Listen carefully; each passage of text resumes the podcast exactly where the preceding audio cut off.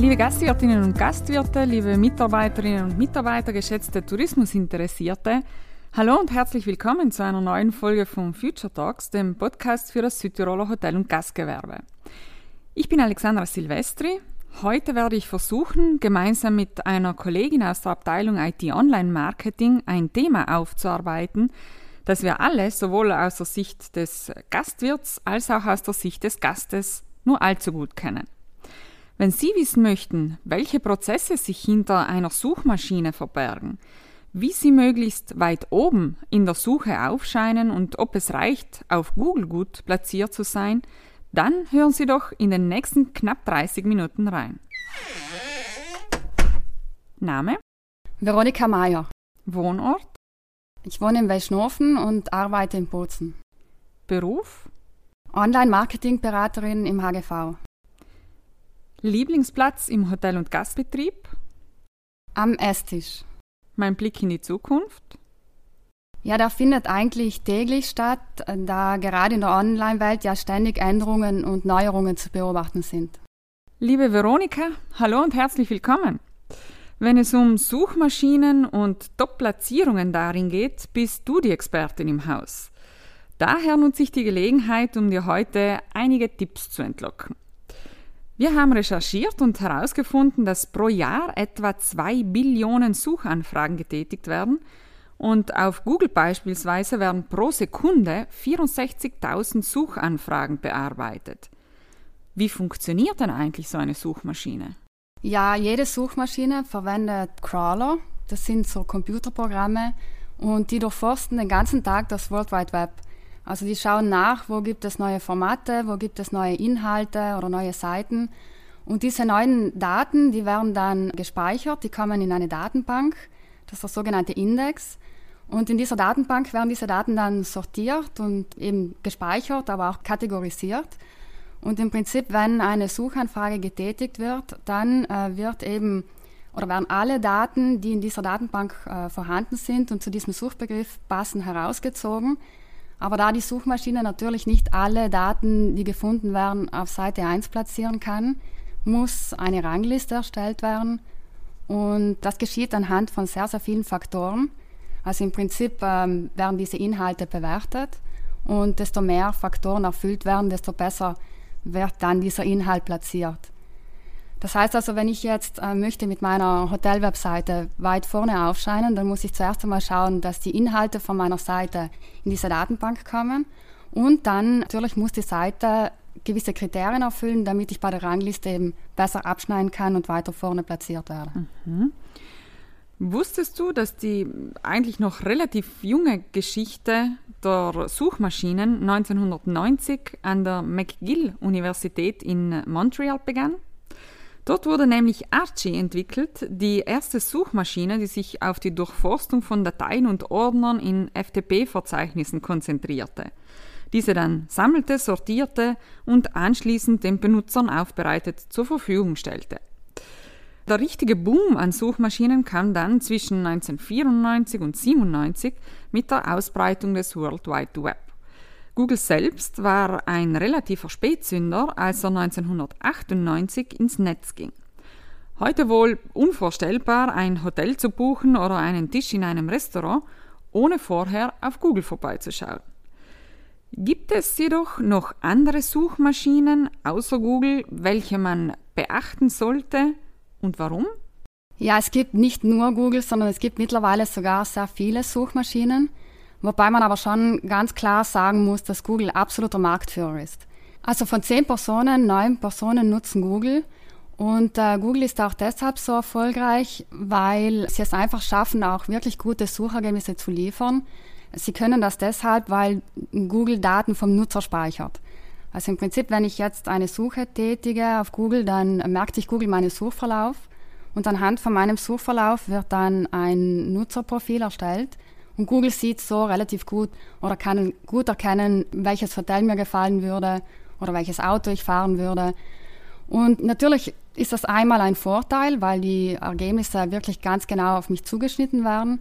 Aber natürlich beinhaltet das auch einen Nachteil, weil eben Daten gespeichert werden und diese Daten dann eben auch für Werbezwecke verwendet werden. Und natürlich können auch so Menschen beeinflusst werden. Also hier haben wir ein bisschen eben den Nachteil, dass eben Nutzerdaten gespeichert werden. Und jetzt gibt es einfach auch viele Nutzer, die sagen, nein, ich möchte das nicht. Also ich möchte nicht, dass Google meine Daten speichert, sondern ich möchte eben eine Suchmaschine verwenden, wo das nicht stattfindet. Und es gibt effektiv Suchmaschinen, die jetzt keine oder weniger Daten speichern. Da gibt es zum Beispiel DuckDuckGo oder auch ähm, die Suchmaschine Startpage. Und Startpage zum Beispiel, das ist ein niederländisches Unternehmen, die beziehen die äh, Suchergebnisse von Google. Also die bezahlen sozusagen Geld an Google, damit sie diese Ergebnisse verwenden dürfen. Aber hier werden keine Daten gespeichert vom Nutzer. Und deswegen auch mittlerweile eine Alternative zu Google für viele. Es gibt aber noch andere sehr, sehr interessante Suchmaschinen, die eigentlich auch von Jahr zu Jahr immer beliebter werden. Da gibt es zum Beispiel die Suchmaschine Ecosia. Das ist sozusagen die grüne Variante unter den Suchmaschinen. Und laut Unternehmen werden praktisch Teile des Gewinns an Naturprojekte gestiftet, also es werden Bäume gepflanzt. Und wenn man da auf die Startseite von Ecosia geht, dann sieht man auch, wie viele Bäume bereits gepflanzt worden sind. Gestern waren es über 125 Millionen. Also man hat hier auch noch das Gefühl, etwas äh, Gutes zu tun bei der Suche. Und Ecosia nimmt übrigens die Suchergebnisse von Bing. Bing ist die zweitgrößte Suchmaschine nach Google in Europa. Und eben, äh, ja, Bing gehört zu Microsoft, also ist bei allen Microsoft-Geräten vorinstalliert und deswegen auch sehr interessant und auch von vielen Nutzern mittlerweile äh, in Benutzung. Aber natürlich, wenn ich jetzt eine Webseite habe und noch viele Leute wie möglich ansprechen möchte, dann muss ich natürlich mich in erster Linie schon auf Google konzentrieren und schauen, dass ich eben bei Google so weit vorne wie möglich platziert werde. Du hast es jetzt angesprochen, das gut platziert werden auf äh, Google vor allem. Wie schaffe ich es, mit meiner Website gut platziert zu werden, um eben in dieser Informationsflut dann auch gut wahrgenommen zu werden? Ja, es gibt tatsächlich drei Möglichkeiten, bei Google platziert zu werden, sogar auf Seite 1 platziert zu werden. Also die erste Möglichkeit, wenn jetzt äh, ein Hotel ganz, ganz vorne aufscheinen möchte mit seiner Webseite, dann gibt es die Möglichkeit, Anzeigen zu schalten, weil Google versteigert die vordersten Plätze. Also das ist wirklich wie eine Auktion zu verstehen. Also jeder, der möchte, kann sich an dieser Auktion beteiligen. Also man sucht sich bestimmte Suchbegriffe aus, die zum Hotel passen, zum Beispiel Hotel bei Meran. Und dann äh, kann man hier so ein Konto erstellen, wo diese ganzen Suchbegriffe definiert werden und auch die Anzeigen dazu geschrieben werden. Und hier werden auch die Gebote festgelegt. Also es ist ja eine Auktion. Das heißt, ich habe hier die Möglichkeit, einen Klickpreis anzugeben und auch ein Tagesbudget zu definieren. Ich kann also selber bestimmen, wie viel ich pro Tag ausgeben möchte und die Anzeigen werden dann so lange geschaltet, bis dieses Tagesbudget aufgebraucht ist und am nächsten Tag würde es dann wieder weitergehen. Mhm. Man bezahlt hier praktisch pro Klick. Also jedes Mal, wenn ein Nutzer dann auf die Anzeige klickt und auf die Webseite gelangt, dann muss man an Google einen Klickpreis bezahlen, aber man bezahlt hier effektiv nach Erfolg, also sobald der Nutzer auf, das, auf die Seite gelangt ist. Mhm. Und mit so einer Kampagne schafft man es einfach, einen Riesensprung nach vorne zu machen. Jeder, der solche Anzeigen schaltet, da wird mir auch bestätigen können, dass man wirklich viel, viel mehr Nutzer erhält, also dass die Seite viel mehr Aufrufe hat und dementsprechend natürlich auch mehr Anfragen und mehr Buchungen generieren kann. Also das ist heutzutage immer noch die schnellste und beste Variante, um mehr Aufrufe zu erhalten für die Webseite. Ob dann eine Anfrage oder Buchung getätigt wird, das hängt natürlich dann von der Webseite ab. Also die Überzeugungsarbeit muss immer noch die Webseite leisten. Aber den Schritt davor, den Gast überhaupt auf die Seite zu bringen, das schafft man mit diesen Anzeigen eben sehr, sehr gut. Und der große Vorteil hier ist auch, dass alles messbar ist. Also ich sehe ganz genau, wie viel Geld ich investiert habe, wie viele Klicks ich dadurch generiert habe, wie viele Anfragen oder Buchungen entstanden sind. Und auch den Umsatzwert kann man sehr gut ermitteln. Und dadurch kann ich das natürlich sehr gut einschätzen, ob diese Kampagne für mich erfolgreich war, ob ich weitermachen soll oder ob ich eventuell die Anzeigen pausieren sollte. Es gibt dann noch eine zweite Möglichkeit, bei Google auf Seite 1 platziert zu werden. Und für diese Klicks muss man dann nicht mehr bezahlen. Also das sind unbezahlte Suchergebnisse. Und ich habe ja vorhin schon gesagt, dass Google bei jeder Suchanfrage aus dieser Datenbank, aus diesem Bot an Daten eben alle Daten herauszieht, die zu diesem Suchbegriff passen. Und dass hier ja auch eine Rangliste erstellt wird. Und diese Rangliste, die wird eben anhand von sehr, sehr vielen Faktoren definiert. Da gibt es so über 200, 300 Faktoren. Und im Prinzip gilt es, dass meine Webseite so viele Kriterien wie möglich erfüllen muss. Also wenn meine Seite es schafft, gewisse Kriterien zu erfüllen, ich nenne mal ein paar, damit man sich das besser vorstellen kann. Also Google schaut hier zum Beispiel, wie ähm, die Seite generell funktioniert, die Nutzerfreundlichkeit, die Ladezeit, wie die Texte sind, wie die Bilder sind oder wie lange die Aufenthaltsdauer der Nutzer auf der Seite ist. Also hier werden sehr, sehr viele Aspekte eben überprüft. Google legt großen Wert auch auf viele technische Faktoren. Also Google schaut absolut auch, wie die Seite programmiert worden ist. Und eben, desto mehr Kriterien die Seite erfüllen kann, desto besser werde ich dann eben platziert. Und das ist natürlich nicht so einfach, weil diese Kriterien sich auch dauernd ändern. Also man müsste rein theoretisch immer und ständig Änderungen an der Webseite durchführen, damit man auch immer wieder sich an diese Kriterien anpassen kann. Und das ist natürlich nicht so einfach. Es ist auch immer ein Arbeitsaufwand und natürlich auch mit Kosten verbunden.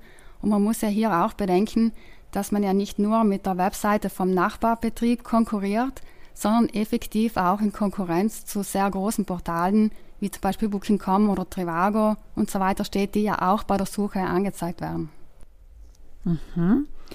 Also Anzeigen schalten, die Website immer möglichst up-to-date halten. Und du hast vorhin noch äh, gesagt, es gibt äh, aber noch eine dritte Möglichkeit, um auf Seite 1 platziert zu werden. Kannst du uns da noch etwas dazu verraten? Ja, das stimmt. Es gibt tatsächlich noch eine dritte Möglichkeit, auf Seite 1 zu gelangen. Und zwar, wenn man heute ein Hotel bei Google sucht, in einer bestimmten Ortschaft, dann äh, kommt auf der ersten Seite auch immer so eine Box ähm, heraus. Also das ist eine interne Suche von Google, wo eben bestimmte Betriebe schon mit einer Bild- und einer Preisvorschau angezeigt werden. Mhm. Und wir sehen in dieser Box auch einen Ausschnitt von der Karte, also von Google Maps. Und hier werden auch schon erste Betriebe angezeigt. Wenn man jetzt die Karte größer macht und in die Karte hineinzoomt, dann kommen nach und nach die nächsten Betriebe. Also auch hier auf der Karte haben wir eine Rangliste. Und auch hier gibt es eben gewisse Bedingungen, die man erfüllen muss, um eben weiter vorne platziert zu werden. Und wenn man diese Box ein bisschen genauer betrachtet, dann sieht man, dass im oberen Bereich eine Leiste aufscheint, wo ein An- und Abreisedatum definiert werden kann. Also hier habe ich als Gast die Möglichkeit, mein Reisedatum einzugeben und effektiv zieht dann Google in erster Linie diese Betriebe heraus, die für diesen Zeitraum online buchbar sind. Und das kann man erkennen, weil eben auf der Karte die Betriebe mit einem Preisfeld angezeigt werden. Und was ich erinnern kann, früher war das noch ein bisschen anders. Da war jedes Hotel mit einem Symbol markiert. Das Symbol, das war so ein roter Kreis mit einem weißen Bett. Und so wurde eben ein Hotel auf der Karte gelistet, aber jetzt mittlerweile ist dieses Symbol ersetzt worden und es wird ein Preisfeld angezeigt. Also für Google ist jetzt wirklich das Thema Online-Buchbarkeit extrem wichtig und Google möchte diese Betriebe in erster Linie anzeigen, die eben online buchbar sind.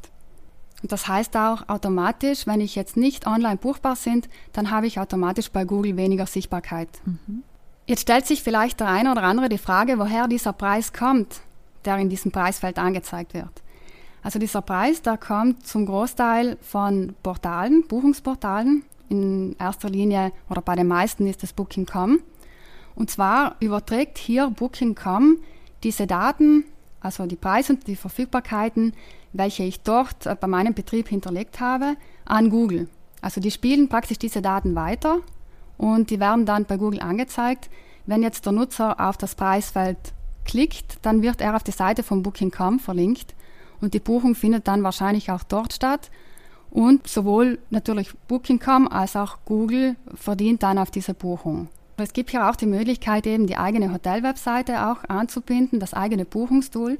Das heißt, ich kann meine Preise und Verfügbarkeiten, die ich auf meiner Webseite habe, auch zu Google senden. Und dann wird eben auch das Angebot von meiner Webseite angezeigt. Und ich habe eben auch so die Möglichkeit, eben mich von den Buchungsportalen etwas unabhängiger zu machen und dem Gast wirklich eindeutig auch zu zeigen, dass er auf meiner Seite eben zum besten Preis online buchen kann. Was kann man noch tun, um bei Google Maps besser platziert zu werden? Also man sollte auf jeden Fall auch immer das Google My Business Konto pflegen und mit guten Inhalten und Bildern befüllen. Google stellt ja jedem Betrieb oder jedem Unternehmen so ein kostenloses Profil zur Verfügung. Also ich muss dafür nicht bezahlen. Und in diesem Profil habe ich eben die Möglichkeit, Daten von meinem Betrieb an Google zu senden. Im Prinzip belohnt Google das auch, weil Google hier wirklich erkennen kann, dass Daten vom Betrieb kommen. Google kann somit auch sagen oder weiß somit, dass das ein reeller Betrieb ist, dass dieser Betrieb auch geöffnet ist und dementsprechend wird das dann auch in der Suche belohnt. Mhm. Ja, das klingt schon sehr äh, umfangreich oder sehr äh, komplex, dieses Thema. Es ist, was ich jetzt ein bisschen so herausgehört habe, auch ein, ein Thema, bei dem es wirklich darum gilt, ständig irgendwo auch up-to-date zu sein und wo es ganz viele ähm, Neuerungen auch immer wieder gibt, beziehungsweise man sich auch als Betrieb immer wieder irgendwo neu einklinken kann oder sich auch eine neue Möglichkeit auftut für einen Betrieb. Zum Beispiel äh, Google Maps, äh, was wir jetzt gerade auch zum Schluss gehört haben. Wohin geht denn deiner Meinung nach, beziehungsweise wie sieht denn deiner Meinung nach jetzt die Zukunft der Suchmaschinen aus? Ja, im Prinzip ändert sich die Suche ja ständig. Also es finden eigentlich tagtäglich kleinere Änderungen statt. Jetzt so vor zwei, drei Jahren war ja groß die Rede, dass die Zukunft wahrscheinlich immer mehr in Richtung Sprachsuche geht. Äh, man muss aber sagen, dass sich diese Sprachassistenten noch nicht so durchgesetzt haben. Also es gibt ja sehr viele Sprachassistenten, sei es von Google, von Microsoft, von Apple oder eben auch von Amazon. Aber diese Sprachassistenten, eben, die haben sich jetzt noch nicht so durchgesetzt. Äh, man muss sagen, die stecken auch einfach noch in den Kinderschuhen, die sind noch nicht so weit entwickelt, dass sie eine größere Relevanz haben. Aber ähm, natürlich weiß man nicht ganz genau, wie da die Zukunft ausschauen wird. Da steckt schon ein großes Potenzial dahinter. Wenn diese Sprachassistenten irgendwann so weit sind, dass sie wirklich einen Nutzer so gut kennen, dass sie effektiv maßgeschneiderte Suchergebnisse anbieten können, dann würde das die Suche natürlich extrem erleichtern, beschleunigen vor allem, weil ich bräuchte mich dann nicht mehr stundenlang durch die ganzen Suchergebnisse klicken, sondern der Sprachassistent würde praktisch eine Vorauswahl für mich schon treffen und vielleicht sogar auch nur mit einem Suchergebnis würde meine Suche dann schon abgeschlossen werden. Aber das wird noch ein bisschen dauern und ähm, das wird jetzt nicht so schnell dann schon realisiert werden, aber ich denke, dass hier schon vielleicht auch schon in diese Richtung gehen würde. Wenn man jetzt in die nähere Zukunft blickt, dann glaube ich, sieht man schon eindeutig, dass die Tendenz immer mehr in die visuelle Richtung geht. Also die Suche, die wird immer mehr auch äh, mit äh, Bildern bereichert. Also man sieht jetzt nicht nur mehr diese klassischen Textanzeigen, sondern man sieht jetzt auch immer mehr Bilder auch auf Seite 1 oder auf den Folgeseiten. Und jede Suchmaschine hat ja auch die Kategorie der Bildersuche. Also man kann hier ganz speziell nur nach Bildern suchen. Und dann würde man alle Bilder praktisch zu diesem Suchbegriff angezeigt bekommen. Und natürlich auch diese Suche beschleunigt ein bisschen den Suchverlauf. Weil wenn ich ein Bild sehe, dann kann ich mich natürlich viel schneller entscheiden oder ich merke viel, viel schneller, ob das Hotel für mich interessant wäre und ob es mir gefallen würde oder eben nicht. Und deswegen wird es wahrscheinlich immer mehr in diese Richtung auch gehen. Sicherlich auch nicht nur mit Standbildern, sondern auch Bewegbildern oder Videos. Also die werden immer mehr in die Suche integriert werden. Aber das betrifft ja nicht nur die klassischen Suchmaschinen, sondern es gibt ja mittlerweile auch viele andere Plattformen, die ja auch wie eine Art Suchmaschine funktionieren. Zum Beispiel viele Social-Media-Kanäle, wenn ich jetzt da zum Beispiel an Pinterest oder Instagram denke, da kann man ja auch einen Suchbegriff eingeben und dann erhält man alle Bilder passend zu diesem Suchbegriff. Und anhand von diesen Bildern kann ich mich eben inspirieren lassen und mir Ideen holen. Und eben auch so werden heutzutage Hotels gefunden. Das heißt also ein Tipp von meiner Seite eben schauen, dass man eben auf allen Kanälen ein bisschen präsent ist mit dem eigenen Betrieb, um eben so viele Leute wie möglich ansprechen zu können. Mhm. Ja, liebe Veronika, danke dir für diese vielen äh, Tipps. Mir ist es heute erst äh, wirklich bewusst geworden, wie viel Arbeit auch und äh, Know-how irgendwie hinter so einer Suche steckt. Es geht nicht nur darum, das schönste Bild zu haben oder irgendwie den, den besten Preis unter Anführungszeichen, sondern man muss sich wirklich auch als Betrieb auf möglichst vielen Kanälen irgendwo auch immer unterschiedlich beziehungsweise mit unterschiedlichen Schwerpunkten irgendwo auch präsentieren. Also ich werde in Zukunft sicherlich das vielleicht auch mehr würdigen. Irgendwo diese Arbeit auch der Betriebe, die jetzt hinter meiner Suche, wenn ich das nächste Mal dann ein Hotel für meinen Urlaub oder einen Gastbetrieb buchen möchte. Was mich jetzt aber noch interessieren würde, Veronika, du kennst das ja alles, also was dahinter steckt. Wo schaust du denn nach, wenn du einen Urlaub buchst oder einen Tisch in einem Restaurant reservieren möchtest? Worauf achtest du da?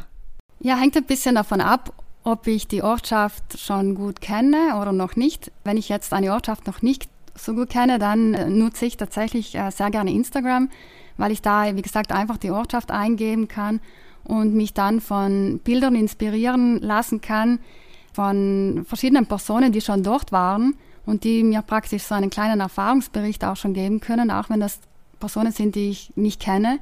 Aber trotzdem kann ich anhand von diesen Bildern eben mir Ideen holen und wenn ich dann so die Seite durchsehe, dann sehe ich vielleicht ein schönes Bild von, einem, von einer tollen Bar, wo ich hingehen möchte oder von einem Hotel, das ich mir dann näher anschauen möchte. Und auch was Sehenswürdigkeiten betrifft, ich sehe dann einfach ganz genau, welche Dinge mich in dieser Ortschaft interessieren würde. Und die kommen dann praktisch dann auf meine Liste. Mhm.